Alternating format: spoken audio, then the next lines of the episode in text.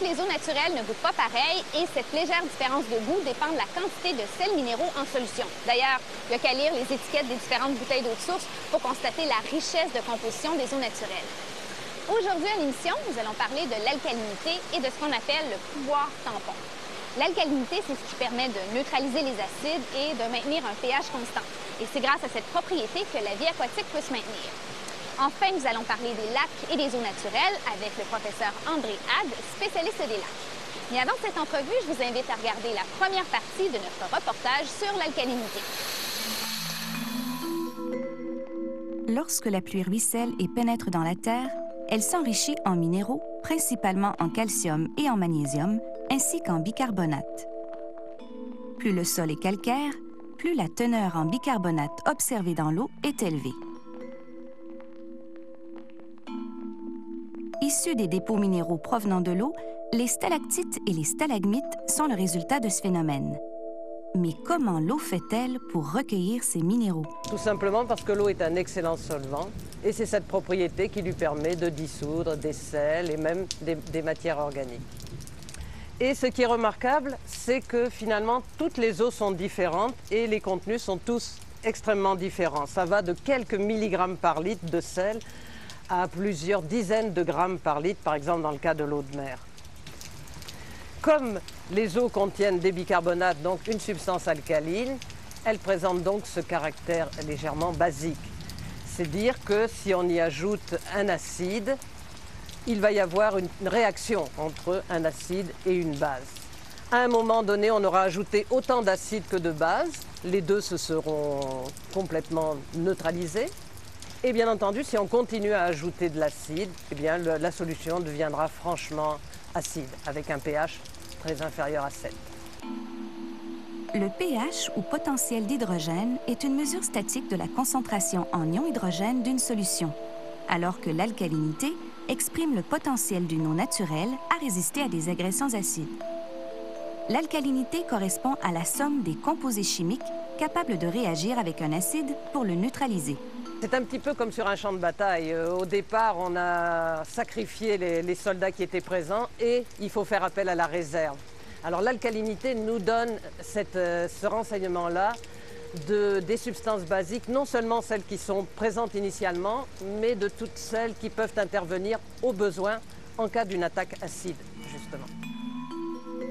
Alors nous allons mesurer l'alcalinité d'un échantillon de l'eau du petit lac qui se trouve derrière nous. Nous en avons prélevé un volume de 25 ml dans lequel nous allons ajouter l'indicateur coloré, 3 gouttes. La solution résultante est d'un très beau bleu.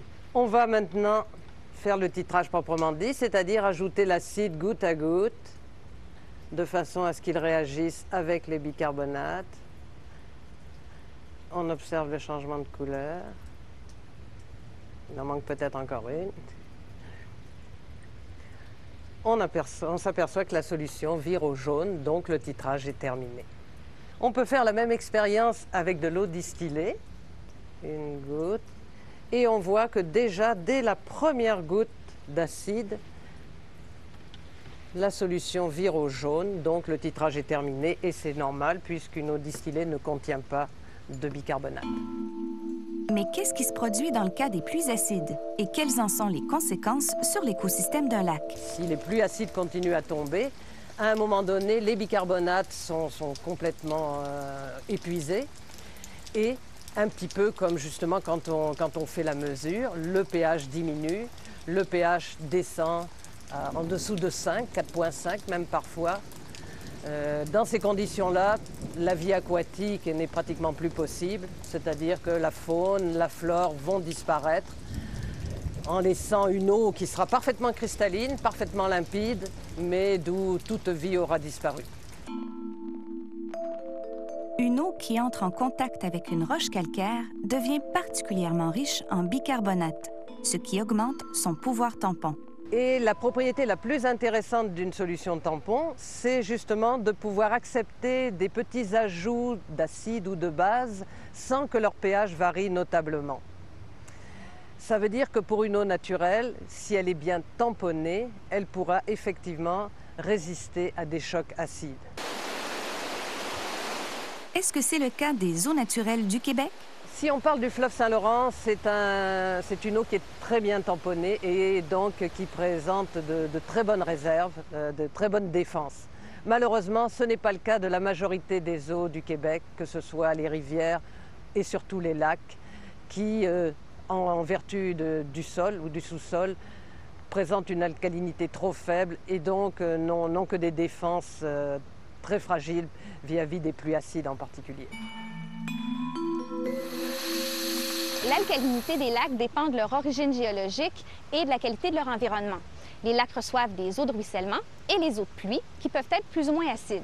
Et comme on le sait, une trop forte acidité est peu propice à la vie.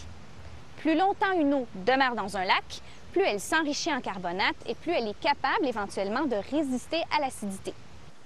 Notre invité aujourd'hui est d'ailleurs un expert des lacs et des eaux naturelles. Il nous en apprend un peu plus sur les liens qui unissent l'alcalinité et la qualité des eaux naturelles du Québec. Je suis en compagnie d'André Had, professeur à la retraite au département de chimie de l'Université du Québec à Montréal. Bonjour, Monsieur Had. Bonjour, Madame Chagnon. Monsieur Had, qu'est-ce que la mesure de l'alcalinité peut nous apporter comme information sur euh, la qualité d'une eau qu'on boit, par exemple? Le paramètre d'alcalinité est un paramètre important, surtout pour la distribution de l'eau dans les réseaux d'aqueducs. Alors, le paramètre d'alcalinité, c'est une indication de la capacité de neutraliser un acide que l'on retrouve dans une eau naturelle. Cette capacité, elle repose principalement sur les carbonates et les bicarbonates qui sont présents dans l'eau, mais il y a également d'autres substances qui s'y trouvent. Alors, les bicarbonates, qui sont les composantes principales, de l'alcalinité, euh, viennent soit du CO2 contenu dans l'atmosphère, soit en plus de roches calcaires sur lesquelles peut reposer l'eau naturelle de surface. Dans ce cas-là, donc lorsqu'on on est en présence de roches calcaires, on aura une alcalinité plus forte et cela va s'accompagner également d'un contenu en cation qui est plus élevé, ce que l'on appelle une eau dure. Alors l'eau dure en comparaison avec l'eau douce.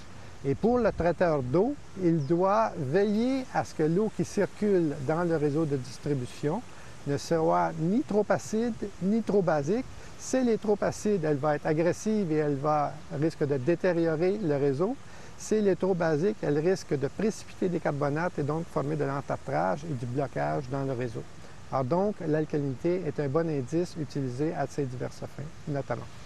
Vous nous avez fait un bon survol de l'alcalinité. Alors nous, on va approfondir davantage euh, cette matière en allant immédiatement à l'expérience qui se concentre sur le dosage de l'alcalinité d'une eau.